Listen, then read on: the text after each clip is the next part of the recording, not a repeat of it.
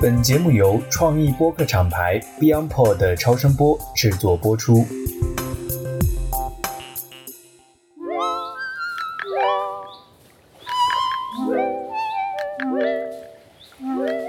大家好，我是喜欢喝一杯的锤总。大家好，我是喜欢喝一杯的 Terry。大家好，我是喜欢喝一杯的 Jessica。我们 Jessica 今天嗓子不太对，所以大家一听好像跟她的人设不太相符，搞得这么温柔。我们今天请到了一位非常好的老师，叫美玉老师。大家一听这个名字就能想象她的容颜啊。那美玉老师呢，是一位非常资深的高阶的意大利葡萄酒的专家，所以呢，我们请她来，今天我们专门来聊一聊意大利的葡萄酒。所以首先请美玉老师打个招呼。大家好，我是喝一杯的美玉老师。您平时会喝一杯吗？会，肯定每天会小微醺一下，家里肯定一杯是有的。哦，那挺好的，至少要半瓶。就是研究意大利葡萄酒已经有十几年了，是吧？有，我本身是 WST 三级，也是国际品酒师、高级品酒师。那本身一直就从事在意大利国别，所以在意大利酒我应该有十五、十六年有了。哦，嗯，那非常资深。那之前是有什么特殊的契机做这个行业吗？应该算是，就说个小笑话。我以前呢会觉得，既然要喝酒嘛，怎么样便宜一点吧？不是那时候喝酒成本还比较贵，那我只能进酒圈。那从事酒的话，我想着说总归比外面买酒要便宜。嗯，后来慢慢的，那就从原来快消品就最近到酒圈，然后有机会呢，就是跟酒庄那边去从事了大概十几年，这样一直在上游就酒庄做服务的。啊，其实客观是职业就是酒庄代表，原来各个产区的整个酒庄体系，嗯，那所以从南到北，我们基本上自己都能喝到，那相对来说比原来喝酒真的便宜很多。哦，所以这个从爱好者、消费者，然后变成了一个资深玩家，然后最后变成专家了，算是对，还是现在是从业者。嗯嗯，那我首先有个问题，因为这是我自己也比较好奇的。我在这个葡萄酒方面，其实完全我觉得只能算是门外汉，就是我喜欢喝，但是呢，完全是按照一个自己的简单的口感、口味去随便买，而且呢，也没有特别，比如说对某些酒庄的这种指定啊，或者这些对。但是呢，我自己的感受来说，现在好像在平台啊很多渠道里，会明显看到意大利的这个葡萄酒整个的它的这种消费量的增加。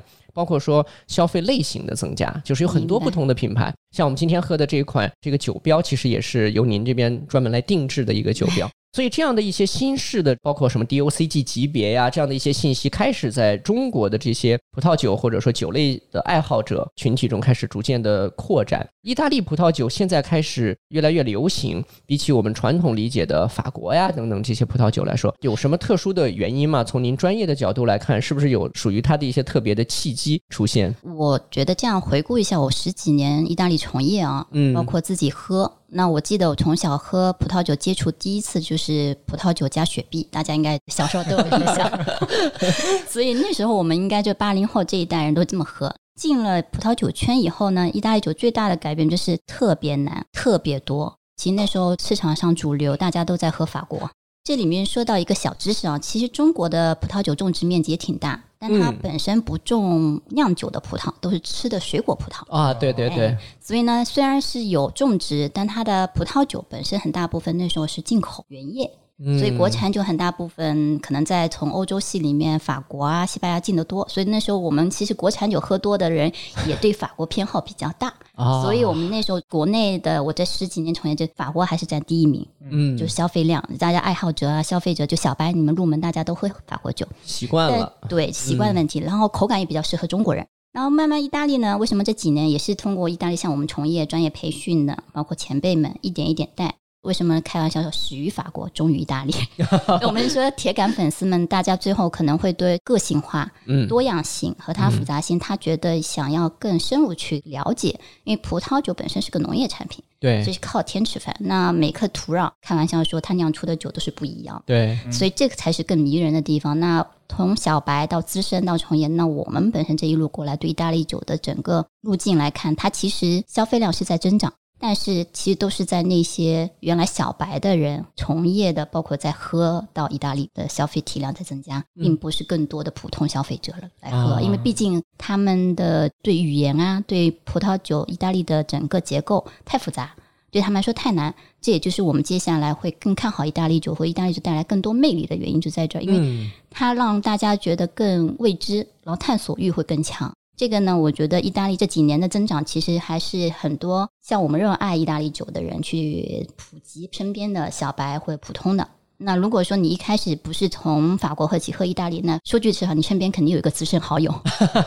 对，肯定是有人推荐你去。被带进了这个，对，嗯。啊，所以我是觉得旧世界里的旧世界的意大利这个葡萄酒本身的魅力就在于意大利比较浪漫，嗯而且它呢时尚性，所以你刚才说的任何的设计酒标和它的葡萄酒的气息，它并不是很古板，就是它不太坚持。你比如说您在酿什么酒，我也坚持在跟你一样的酒风格，跟你同样的隔壁邻居，他可能会追求不一样的东西。啊，所以这才会说，同样的地块，可能酒还不太一样。这才说我们自己说句，虽然我很自豪说我十几年的意大利资深的，但是我还没喝明白意大利酒。还没有明白，我看到网上 网上好像有一句话说，意大利本土本地人都喝不明白意大利葡萄酒，然后说那个意大利这边好像是世界上唯一一个在每个国土面积上面都有葡萄园的这样的一个国家，就是说你可以走到哪儿喝到哪儿。对，这个说到意大利，一直说是被上天眷顾的土壤，因为它每块地都能酿葡萄酒，哦都能种植，对都适合种植，而且能酿出很好性价比的酒。不，它不是那样低端的那种劣质葡萄酒。嗯里面有个知识，就是因为意大利的，如果大家有去或者看一下地球仪，它的地图上显示它是一个靴子的，对，啊，对不？那它北靠是阿尔卑斯山脉，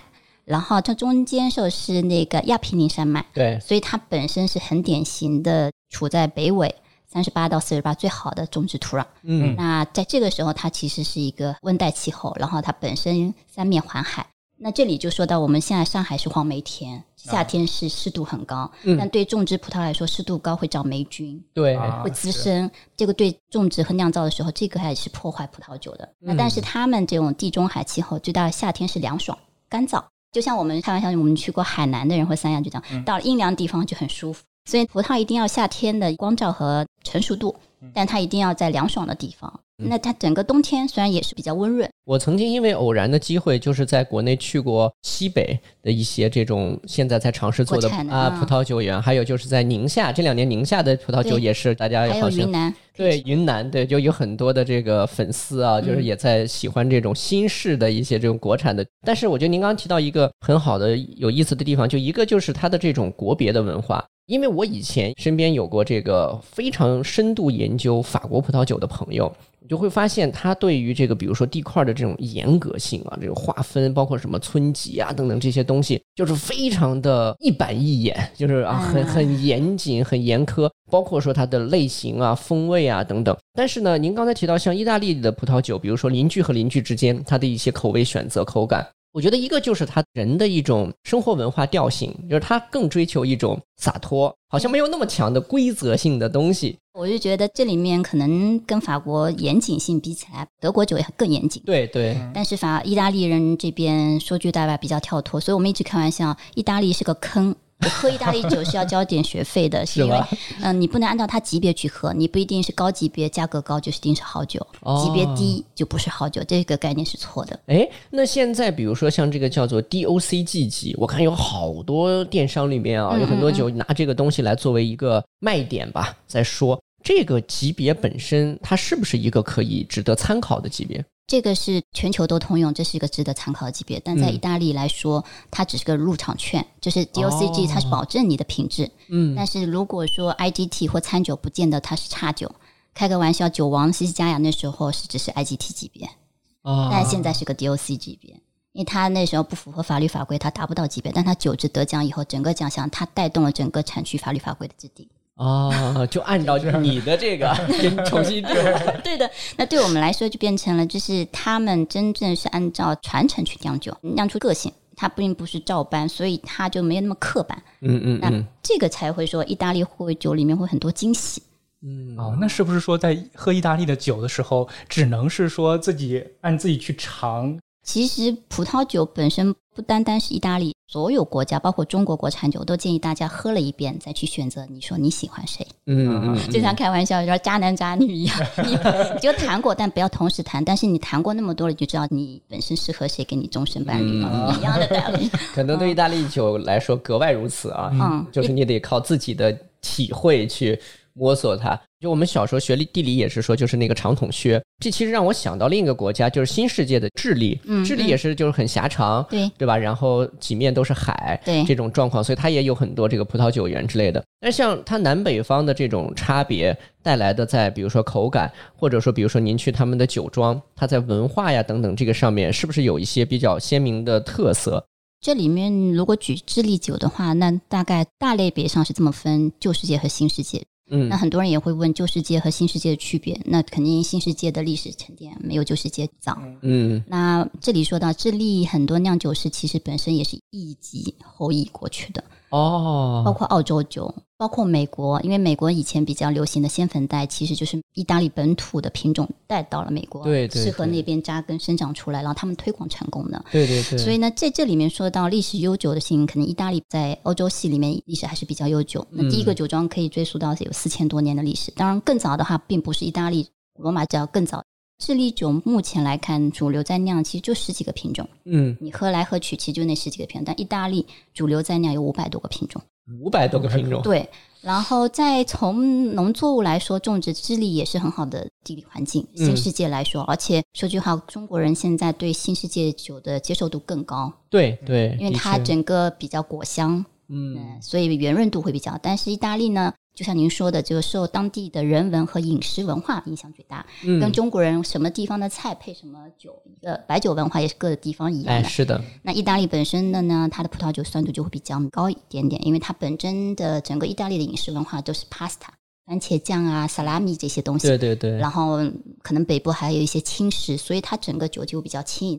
但南部像普利亚，就是靴子往下南部走，靠近什么萨丁岛啊、西西里岛，我们看过那个《教父》啊、《美丽的传说》一样，那这边的饮食就会比较浓郁一些。轻的酒体真的它是作为日常饮用当水在喝，因为在意大利水相对比较贵，所以呢，他们很多本地是真的是可以 用酒替水，对，开玩笑，我说他们可能从小有这个基因，就很容易当水在喝，所以是这样子，嗯，是这样啊，嗯哦，酒比水还更容易一些，是？是，他们很小，哦有的小朋友，当然我们国内是十八岁以上才能饮用酒啊。嗯嗯嗯，那国外的话，我开玩笑，我去意大利那时候，我第一次去，我记得印象深，我租车，他们说：“哎，美玉你喝一点点。”我说：“我们不喝的，国内喝酒不就醉驾了吗？不能开车，啊，酒驾的嘛。但在意大利至少来说，你可以酒驾，不能醉驾，它必须有定达到那个、对吹的那个啊，就是少喝一点点没关系对，但因为它可能他们体质也有关系，代谢特别快，啊，身体代谢很快对，快，而且他们那边可能交通真的没有我们国内方便，所以他们本身都要自驾或者自己开车，就会比较偏。所以他们又喜欢社交，意大利人很喜欢喜欢社交，又要聚会，然后又要喝酒，完了之后呢，还得自己解决交通，所以呢，总得妥协一些，是吧？对。但反正还是建议大家酒后不要驾车。嗯，那按您刚才说的，是不是南部？您说它比较浓郁啊，等等，是不是它的口感就会偏甜一些？对，因为南部就靠近赤道了，它在北半球嘛。那这时候去看它的，越是靠南，就像我们南方一样，海南或三亚，它本身的光照度就比较高。那农作物光照度越高，它的合成的话，它残糖量就比较高。哦，所以现在这两年很流行的什么小甜水啊什么的，是不是都是属于这一类型的？嗯，没有。正常现在意大利整个流行的小甜水系列，是因为它整天是终止发酵，它大概十五千以左右的时候就终止，它把它残糖量没有完全转换成酒精，所以它的糖度是天然形成。保留一部分它的对对，糖，酒精度就会比较低。嗯它如果全部转换成这就干型了，那可能十一点五度或十二度的葡萄酒，那就干白了、啊，嗯啊是这样子的。哦，我们这个节目刚开始的时候，我们上次提到过，就是酒的一些变化。以前可能在家里就是陪老爸呀什么就喝白酒啊，中国白酒。那但这几年呢，一个就是葡萄酒增多，再一个就是这种甜感更强的酒就越来越多。大家好像也是希望说酒精度别太高，能喝的时间久一些，带来的这种上头啊什么这种 状况能够轻微一些。生活都已经那么苦了，还不来点 甜的？是是 然后对品的过程能够久一些，所以这个是不是也帮助这样的一些所谓小甜水式的这个酒的增长？小甜水，我不知道你们有没有调研过，其实女生是拒绝不了糖的这件事情，所以女性肯定是对小甜水是热捧的，那肯定是最爱。我自己本身也很爱。那男性呢，可能就像你说的，他低度，然后他有点微醺，就满足自己的正常的这种喝酒，不用太重酒体。这里面其实从专业上来说，并不是说哪个酒好和不好。嗯那小甜水整个火呢，肯定是更大的群体都能接受的葡萄酒类别，因为它客观来说，它不是真正在葡萄酒。葡萄酒里面分干红和干白，对对吧？那是干型为主流的。对，那甜型呢？它甜度呢？它是一部分，对糖度比较热爱。但是专业人群体来说，喝到后面，他真的更喜欢是干型的。对我只是偶尔喝个甜的。小甜水呢，这个当然是意大利这边起来，因为只有意大利的北部皮尔蒙特这个产区，莫斯卡托这个品种，但莫斯卡托又是全球通用的品种，对每个国家都有。但是在意大利在这边呢，为什么小甜水那么现在是比较 popular 的？就是因为比较流行，因为它的级别就像 DOCG 在这边，嗯，但它又可以做高泡、低泡，这个别的国家还没有。就是你你们现在一起喝，我比如我们现在喝的这个就微泡，就简单的来说 DOCG 微泡，但可以做高泡。嗯，那泡沫的体验就是我们说放一罐可乐，气感干化很足，对，跟气放一会儿的气更感，爽感。对，那每个人他就有时候就觉得碳酸饮料太刺激，他可能就选择微泡这类。嗯那从现在国内来看，可能微泡的这个概念比较流行，对而且可能接受度会比较高，是的这样子。然后，但是呢，因为糖度有时候会腻，有一点泡沫呢解腻。嗯，的确然后，从自己我们在做从业者分析说，可能比较适合中国的饮食文化。为什么？中国流行川菜、湘菜几大菜，辣的、啊解辣。对重口味。对，重口味解辣，然后就算撸串儿，像淄博说这种的，然后其实这个餐配烤串儿也是没问题的。嗯嗯然后嗯，这酒呢，因为低度微醺就够了，其实没有负担。就是说，其实人的状态啊，决定了你喝酒状态。你今天很疲倦，你是不愿意喝大酒和重酒的，对所以你就喝一个小甜水啊，清新一点的、干干净净的或者干白，嗯就爽口就行调。剂一下，对，让自己整个松弛下来。对，但如果你今天状态特别好，休息的，相信我，你肯定愿意去试一个比较 优雅一点的、内涵比较丰富一点的酒，浓然后你郁细品它，然后你还嗯等它时间醒酒，你想让它发展的变化。嗯嗯，所以嗯我就觉得葡萄酒就是跟着个人的状态。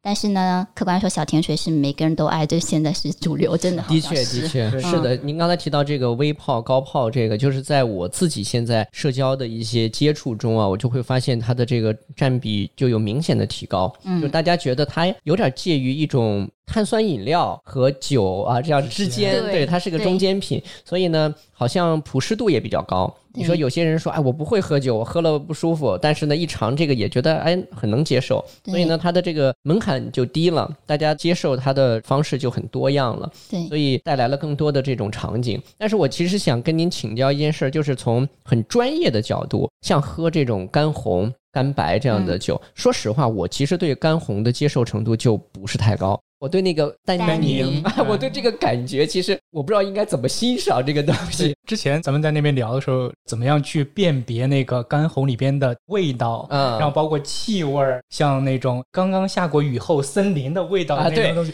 我完全喝不出来啊。我以前的一个好朋友，就是我刚刚说他是红酒的一个职业选手吧，嗯他就经常有以前带我喝酒，然后就说你有喝到吗？就是那个叫什么皮毛的味道、兽皮的味道，对对对还有什么泥的味道对，什么下过雨之后什么青草的味道。实话实说，这个是一种 想象吗？还是在专业级别来说，他的确会去辨别这些？我这么说，就是当然，我对比一下你那个专业的朋友呢，我们比较随性，毕竟我代表意大利酒坛比。较轻松。呃，就是我们意大利从业者的很大部分是相对来说都不敢说绝对的话，嗯因为就是太多样了，太没有什么统一性、标准化。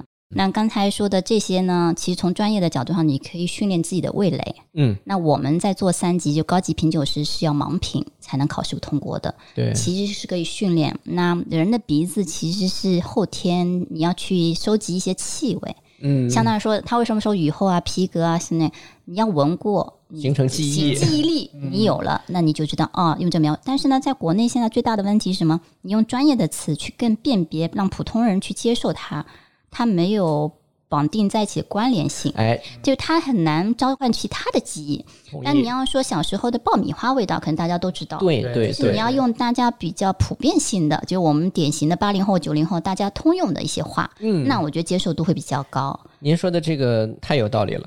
我们今天说洋酒，它进入中国的时候市场很大，然后呢，大家的这种拥护程度看上去也比较热情。但是呢，一方面就是文化的引入，它需要找到自己的一个切入点，你得跟我们所熟悉的有体验或者可关联的一些事物或者记忆能够去联系一下，能联动。所以在这个方面，是不是意大利酒，因为它没有那么严谨啊、是不是意大利酒在这方面它有更好的优势？我觉得它可能更轻松，或者说开放性更好，会有这个特点吗？我是觉得意大利相对来说，它其实不是开放性，其实嗯它更封闭，因为意大利人是不太愿意改变事物的。哦，他只是有设计艺术性，就很随性，就是他的基因。比如说你去浪漫，浪漫，就像我们女孩子去到意大利，她说贝拉，她说你今天好漂亮，什么都会夸你。嗯然后我请你喝杯咖啡都没问题，这是一个随性的人文文化。嗯，那为什么我们在国内现在对意大利的热捧？我觉得就是因为它太复杂，现在没人敢说专家，就连我从业那么久，我们都说我们还是一个资深的玩家，可能还在探索。嗯那行业内更资深的意大利酒再跟我们 bargain 句话，再去对抗也没意义。各成一派，那就变成意大利酒最好玩的地方，就你喝你的，我喝我的，我们交流，就相对来就轻松多了，而不像别的国家，我一定要喝到 crew，我一定要喝到列级装。可是说句实话，你喝到后面，你喝的并不是清楚自己的个性化喜欢的东西，嗯嗯嗯，可能是被贴向了。换句话，任何经济作物最后都变成经济属性，就是嗯我喝的到底是什么身份。啊所以这个意思就是说，意大利的葡萄酒它也有自己严谨的或者包括标准上的体系，有但是呢，因为它的文化的这种庞杂性和地域上的这种区分，所以呢，给你提供了很多的探索空间。对，所以大家今天都是可以摸着石头去喝。对的，而且我相信，可以普通的人也能变成意大利的专家，因为从业者不代表是专家。真的，我们开玩笑说，意大利人通常都不认证，因为你会发现很奇怪的事情，教育这个东西是英国人搞的，嗯，怎么不是欧洲体系人出来的？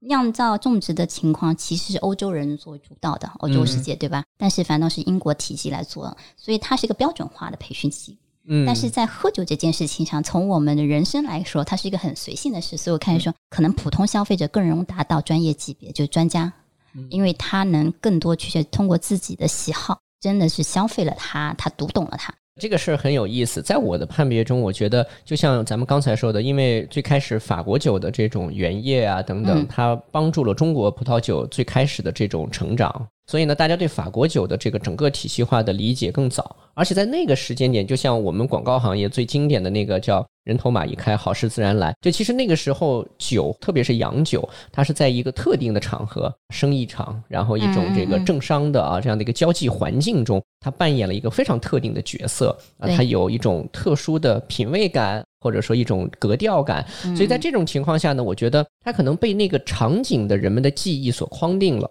就是红酒，它应该分级别，它应该怎么喝，嗯就它有了一套跟它的相关类似像礼仪文化，或者说是一种社交性的商务礼仪对商务礼仪的要求。那反而呢，意大利酒呢，就是它进来的这个，或者说它快速发展的这个时间，大家其实已经会比较松弛的来对应生活文化了。它不再是说我只有在商务场合喝红酒，我觉得现在年轻人最可爱一点是他可以自己选择自己喜欢的，对对。对不像我们以前说的是场景化，是我们小时候接触什么场合什么酒，哈对。绑在一起，刻板印象。其实这个还最大差异。然后意大利人和意大利酒，我觉得它的机会，或者说您在问我们为什么这几年在增长，其实更多的可能我们不太去搭建商业结构，就是因为一批人坚持在做意大利酒，它慢慢一点点沉淀下来的东西。如果他们哪怕急着要去从业赚钱这件事，他就不会选择意大利。所以我觉得您自己的那个刚才一开始讲到的经历就很反映这件事儿，嗯就是首先自己是一个资深的，我爱喝这个东西，就是我是爱上了这个酒本身的那种感受，然后呢，因为它可研究的东西比较多嘛，对吧？趣味性啊、历史性，所以你慢慢的进入变成了一个专家。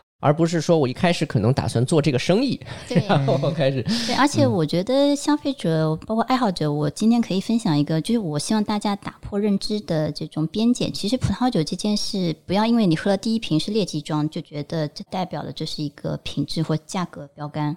其实葡萄酒这件事情，真的就像哪天就是，如果大家不信，你们可以让他们更多去喝一下意大利酒。踩过坑了以后，你就知道葡萄酒全球的体系来看，那肯定是意大利酒的那个复杂度和它的好玩趣味性会更大于别的国家。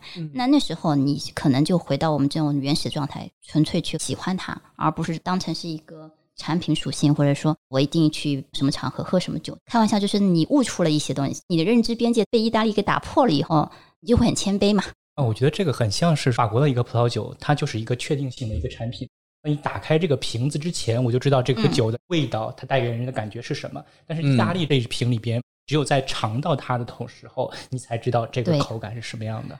我们开玩笑，这个开有点像开盲盒。嗯，对 当然说每个国家都会开盲盒，因为没有酒是一模一样的状态。对的，咱们纯粹说国别，那意大利的盲盒多了多了，可能套娃一样的。盲盒的选择更多了。我是觉得大家去尝试的时候，自己的味蕾喜欢什么，女孩子可能甜，所以它甜度在舌尖。那为什么甜渣党他们就比较普遍都爱？但是酸度呢，在口腔的两侧分泌唾液的时候，对，那我个人其实这个时候很喜欢干白剂，但翻白还是消费比较少的群体。那下半年大家都会红的，嗯，我个人会觉得酸度是我们喜好度很高的。哦 但是可能有的人不喜欢。我个人呢也是对单宁比较敏感，像那种单宁类的，有单宁的第三位香气，我个人喜好性是比较高的，我比较喜欢柔和性。那我对橡木桶时间就会要求高一点，哦因为它可以柔和掉重单宁。但单宁还有一部分呢，如果再专业一点，专家也会跟你们说是跟葡萄的品种也有关系。那这个有点多，像美乐它单宁就比较低，赤霞珠的单宁会比较高，因为就跟嗯品种本身已经决定了基因了。那你就可以选择柔和一点的美乐，你所以自己还是应该在不断尝试的过程中，应该打一些标签。嗯，比如说你喜好长相思，你还喜欢雷司令，嗯，这时候你喜欢的还是意大利的卡卡奈卡，一听没听说过对吧？但是意大利本土的干白品种，所以我就说这个还是需要大家去探索，这才好玩嘛。意大利人或者整个进口葡萄酒来说，都在探索西酒配中餐，嗯，因为以前我们在做品鉴会都习惯性大家说哦，西餐配西葡萄酒，让大家感受国外文化是什么样子。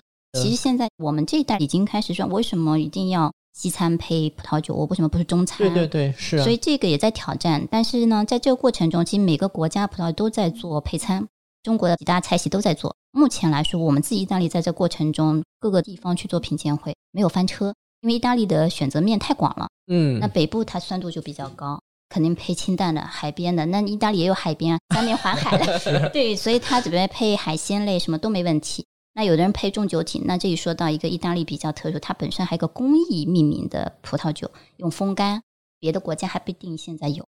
所以呢，它用风干的工艺，那风干的工艺会带来分类香气，这是别的葡萄酒带不来的。分类香气，对，就是它风干完了以后用葡萄干酿，对，但这个自然风干的过程，它带来一些分类物质。嗯，然后再转换成的香气。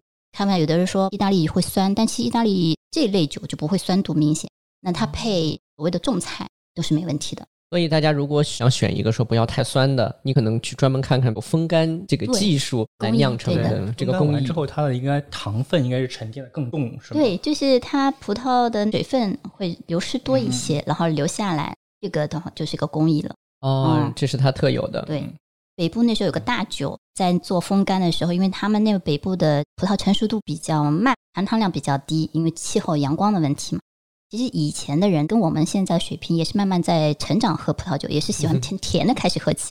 在酿的时候发现它风干到以后面才能转化嘛，但那后面它在酿到一半的时候，因为酿酒师的失误，突然那天去尝了一下，然后他惊喜的发现，哎，我怎么是可以酿出半干型的红，而不要转换成甜酒？啊然后这时候取出来，其实意大利比较有名的阿玛若嗯，阿玛罗尼这个酒。然后现在的风干是在阿玛罗尼基础上，大家在用的工艺，因为阿玛罗尼的酒太贵了。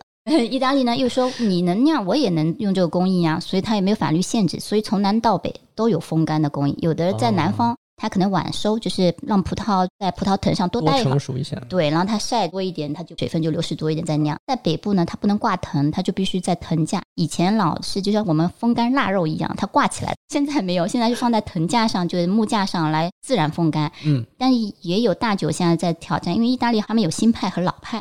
老派还得按照传统在酿，新派的哦这时候风干，它可能用大鼓风机，但它留设计 科技含量，就水分多少、风度多少，都会按照时间来调整。啊，技术型的。对，然后我就觉得这个的话，让风干的这个工艺全球都比较火。这几年每一年的咱们说七酒吧，他们也会在放那些原液散酒的那价格都在攀高。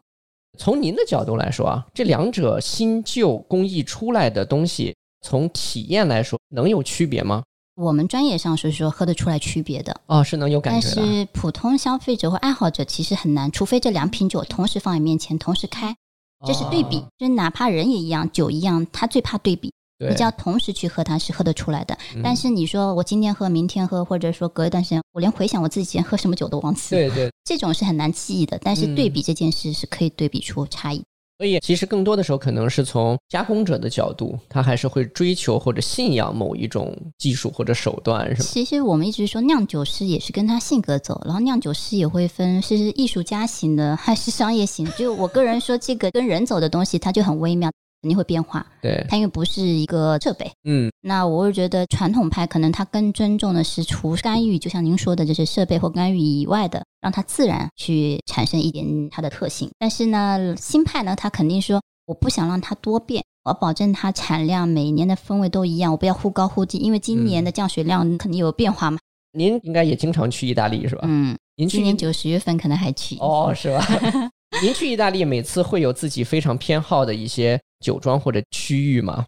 因为可能我们现在是个从业者，所以并没有个人偏好能去一些地方，有一些限定了。对，有些限定，但是个人呢也会去拜访，但要预约，要提前发邮件。比如说那时候大 Q 马罗尼顶级的大 Q，但是是老派的，那它产量也不高，我们那边必须预约制，还要通过人找到关系才能去参观喝到那个酒。啊，这个呢，我们每次也会去尝试，或者说我们在当地也会去感受他们的 bistro 跟酒 wine shop 的一些葡萄酒陈列啊，葡萄酒爱好他们偏好，因为他们也会放不同的国别，意大利不同的酒，当地人在喝什么，我们也去尝个鲜。毕竟国内进口的还是有限，那么多酒肯定不是每瓶都在国内有出现，所以有这样子也会去边吃边工作嘛，边喝嘛。嗯 嗯，就嗯肯定是半工作半生活的状态，这也是为什么我进酒圈就这个很大原因。很棒很棒因为其实葡萄酒如果只是喝产品来说，它一点都不趣味，嗯，就只有像您说的喝人文和风土，哎去在当地看一下当地的人说什么样的话，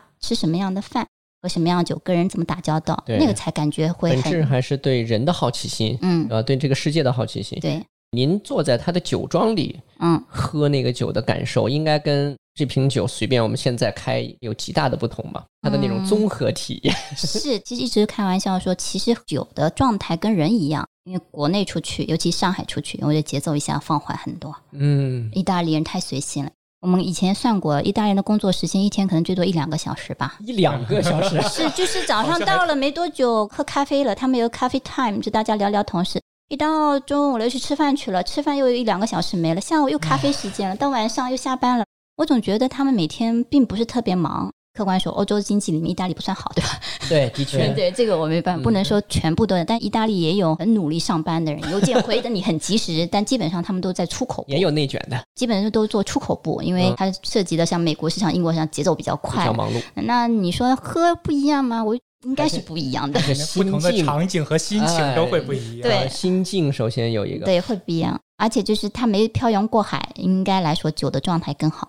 啊，啊，因为我们从一瓶酒酒庄出来到国内，它从提货运输到海洋漂，到底是在恒温柜、常温柜，还有货柜在最上面、最下面，再到国内储存的条件，包括现在夏天有没有在空调间里待着，都是不一样的。嗯，的确，这个东西跟温度的影响太大了，这个跟我们中国白酒的玩法还不太一样。不一样，不一样。嗯，我一开始其实中国底蕴还是白酒文化，对因为单单白酒毕竟是高酒精度，再怎么样都是三十度以上。对的。但葡萄酒就是酒精度对温度，就像您说的，光照和温度比较敏感。嗯那嗯，这里面我还科普一下，大家现在葡萄酒不要放车里，它里面高温一直恒温的酒的状态就直接毁掉，可能人家就醋化了就。完蛋了。嗯嗯嗯，啊，对，醋化。葡萄酒肯定是个活的东西，如果它密闭性是还橡木塞，它其实还是在氧化过程，只是慢。嗯嗯它只要是螺旋盖，密闭性会比较高。但现在国内的消费者还是比较默认要喜欢木塞，哎，这是一个很有意思的事情。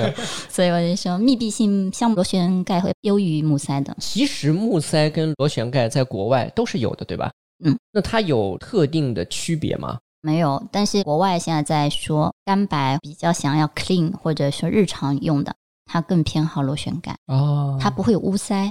就污塞的概念，就是这个项目它本身木质嘛和氧化，它可能会坏掉，就有点像我们说的木质板嗯，湿掉以后潮了以后，那哎臭臭的那种，对的对的你就可以那个。我曾经有一两次这样的经验，就是我买红酒自己在嗯开的时候，木塞它腐朽了，半截就断了，很容易软掉了。嗯它可能就属于这种情况。对，那还有一种可能，你喝到老酒呀。哦，是 我不知道你这个对呀、酒是不是老酒？那是好酒，说不定你要喝一下才知道，哦不能单纯从木塞看。哦，明白了，明白了。好，那我刚才为什么问这个问题呢？就是我在想，你看今天中国白酒有些高档的酒也是希望能够做这个酒庄文化，它需要新的价值上的一些吸引人的点啊，它能够去提升。从体验感官来说呢，它也希望让酒的体验能够丰富化、综合化。比如说你在庄园里边可能可以住个三五天，然后在这个过程中去感知文化，对吧？甚至参与一些酿酒过程，感受一下，完了再喝这个酒。我觉得它是好的一种商业拓展的思路，因为它把一些体验性的东西做大了。我刚才就在想，比如说意大利的一些酒庄的文化，它是有可能搬在中国来做成一些体验性的一种项目或者场合，有这种可能性吗？因为这几年疫情原因放慢的节奏，但是在整个国别的酒庄游其实是主流。就是出国去玩儿，去国去或者说爱好者去酒庄参观，嗯嗯，然后再去感受那里，就像你们说，在酒庄里喝会不会嗯不一样？因为也有爱好者是好奇这件事情，嗯，包括他们想跟酿酒师交流一下，他们就已经不是只是消费一个产品，嗯，他是更多想要知道产品后的故事，嗯嗯，所以有这种需求。以前是我们一直会定期有这样组织的，但这几年可能放慢。那我觉得应该明年应该大家都会开放，嗯各个哦国家都会有。那也就是说，我可以举手说我要跟美玉老师去意大利去感受一下。那您也是可以的做团长的是吧？对的，酒庄其实很欢迎大家去的，因为对他们来说，就像您说的，中国国产酒现在在做文化推广，他认可了一些他们的文化。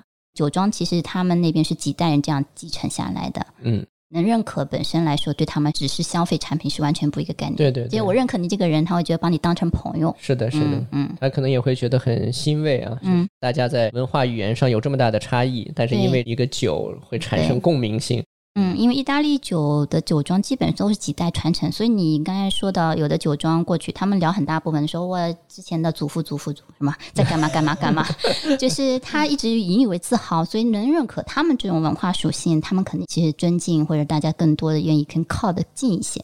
那嗯国内现在也在做呢，因为毕竟我们现在的历史沉淀还没那么长，所以他们还需要一段路要走，尤其国产酒这边，，OK，其实这是蛮大的挑战，因为时间是买不来的，嗯他，只能慢慢自己去沉淀打磨。你们作为很资深的这个玩家或者说专家吧，嗯。有想过说把意大利的一些酒庄体验的一些内容搬到国内来吗？我之前也研究过这问题，但是在从业我们酒圈里面，我们都不敢提这问题，因为嗯有鸡和有蛋的问题。啊，那如果这样子变成呢酒庄会问美玉老师，他们不叫我老师啊，就嗯叫我美玉，那你要完成多少条柜呀？啊。啊，就集合蛋的问题。但是呢，爱好者呢，我们一直也在联系像旅行社，会变成一种酒庄文化游旅游项目。啊，还是以出国为主，嗯，对，还是需要有一个养成的过程。那如果我们在国内做一些意大利的，应该是专门的一这个是没些问题的。试酒会啊什么的，对，这个我们一直是有会会，所以它可做会也向就是小白来开放，都是嗯呃。这个时候可以开放的，只嗯是说我们可能就是什么样的场，因为这回到一个本质，就是葡萄酒酒精类是一个社交属性，嗯，所以呢是什么样的主题聚在一起才好玩进这个晚上的派对，这样的品酒才好玩儿。如果是我们单纯去喝呢，我们就推荐酒，就是很科普类的，那可能比较 boring，就比有点较生硬对。但如果说变成了我们消费者爱好的方式去社交属性，那我们就要问是哪一代的人，哪个群体是相亲会还是什么的，然后用什么样的酒应这个场合，那他的感受酒的时候就不一样。然后一样都要先找人群洞察。这个专业的对。嗯嗯但我是说，这个活动肯定是多元的。其实餐厅也一直在做，我们因为很多餐饮的经销商或客户，他们也定期要搞一些活动，也是是全国性的吗？对我们因为是全国范围内，但是其实在这个营销段，其实大家都是很多元的，那嗯都贴着消费者他需要。前段时间我看到有不同的一些这种商业分析，包括我们自己跟一些客户的交流，就会发现疫情之后，虽然现在这个复苏的这个大家的压力很大，但是呢，有一个相对普遍的特点就是，其实是希望能够跟真实的消费者去做更多的实际的一些交互。因为现在电商化呀等等这种 online 的这种方式，让品牌啊，其实它跟用户之间没有太多的关系性了啊，就是它只是想怎么能让你赶快下单。但是这个事儿其实不太符合商业规律啊，就是它也可能你主要还是得靠价格刺激啊，一些冲击力的东西，但不是长久之计。所以呢，其实我刚才问这个问题也是在想，就是是不是有可能我们变成更多有趣的一些线下的体验的方式，然后让更多的，因为我所了解有很多身边的人，他们其实就是喜欢喝酒，倒没有那么多的专业上的诉求啊。但是呢，的确就像您说的，他很尊重自己的这个味蕾的感受啊，所以就在自由性啊，在一种悦己啊，在这个维度上，其实是希望有更多的尝试的。所以我们在想，是不是有可能来。做更多这样的活动嗯，可能对大家是有意义的。我肯定是欢迎更多，因为其实单单是我这边很多我的朋友们，他说美玉呀，什么时候做品鉴会啊，叫我。那我只是每次低下头，我得卖货先，我得找经销商先来喝酒，我不能先给你们机会。然后慢慢的就是因为其实这里面要需要组织。对，最大的精力是他谁把它聚在一起。对的，对。但相信我，这这个做一定是因为葡萄酒这个产品本身它是要走在线下的，嗯，因为它不是纯粹能价格来定义酒的，嗯嗯，因为它就微醺文化下便利店调酒微醺和这个问题是年轻人的社交属性，嗯，但是也可以宅，你可以在家慢慢自饮都没问题。那我们时间差不多了，最后呢，我想请您来介绍一下我们今天喝的这个酒，就包括说它在意大利的一个这些酒的类型中啊，它是一个什么特色的？因为这支酒呢，我们一方面是在我们现在的听友群里，这个在端午节前吧。我们做了一个合作的特惠，我自己呢其实也挺喜欢这个酒的，就是它的口感，第一就是说它的这种甜的感觉，第二呢是有像荔枝啊这样的一种水果香型的东西，但是它在意大利的这种酒的一个体系中啊，它的一些特点或者所处的位置，这个我想请您来以它为例来，可以来稍微介绍一下。那今天我们现场也在喝这款酒，那虽然比较随意，用纸杯来喝。那这款酒呢，其实在意大利的地理位置是意大利的北部，在皮奥蒙特。皮奥蒙特这个位置呢，相当于出松露的地方，那就都灵。那如果大家有概念，就是靴子的西北部这边。因为我是个女生，所以我在念东南西北。然后本身的级别是 DOCG。本身的酿酒品种是莫斯卡多，在当地酿的，在皮尔蒙特，然后它的产区是皮尔蒙特，就从国别是意大利皮尔蒙特产区下的阿斯蒂产区。阿斯蒂，然后越是往下的产区，它能突出地块，相对来说酒是不是肯定是好酒的，不会太差。就是我们说南汇的瓜，就这个原因；飓风的葡萄，就这个原因。嗯，从那边我们开玩笑叫干型半干半甜甜，就是甜型，残糖量可以达到一百多克以上。如果大家对甜度比较敏感的，就像今天可以加点冰，嗯，放着喝。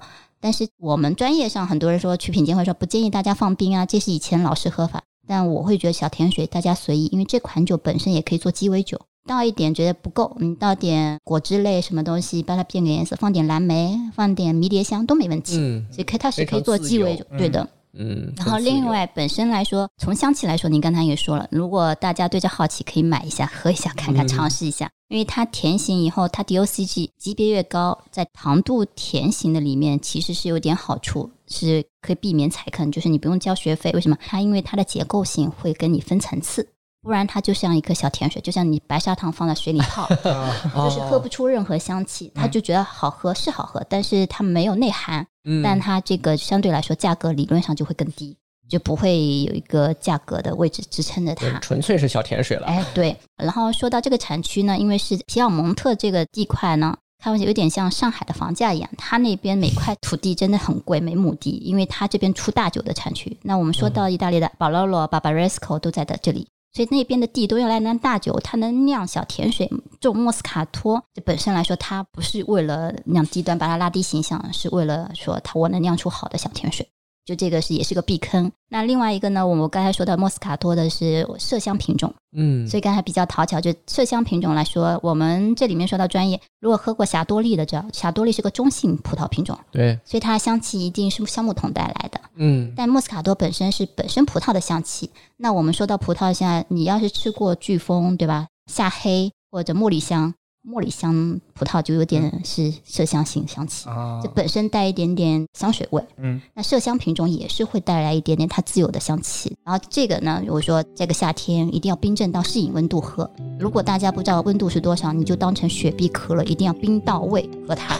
冰到位。对，就是用干白的温度都不行，一定要低于干白的温度，因为干白的里面的糖度低，甜型酒的一定要温度一定要再低。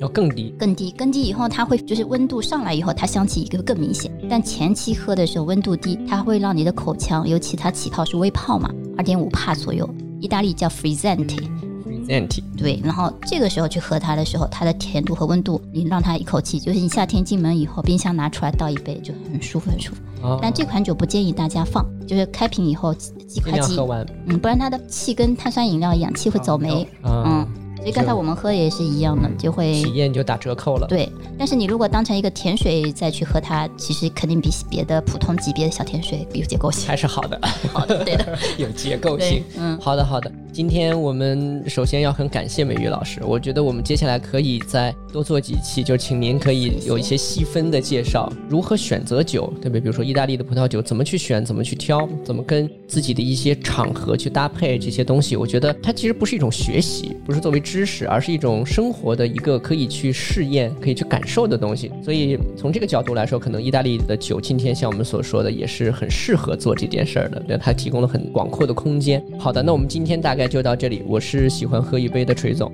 我是喜欢喝一杯的 Terry。我喜欢喝一杯的美玉老师。谢谢美玉老师，那我们就下期再见了，谢谢各位，嗯，再见。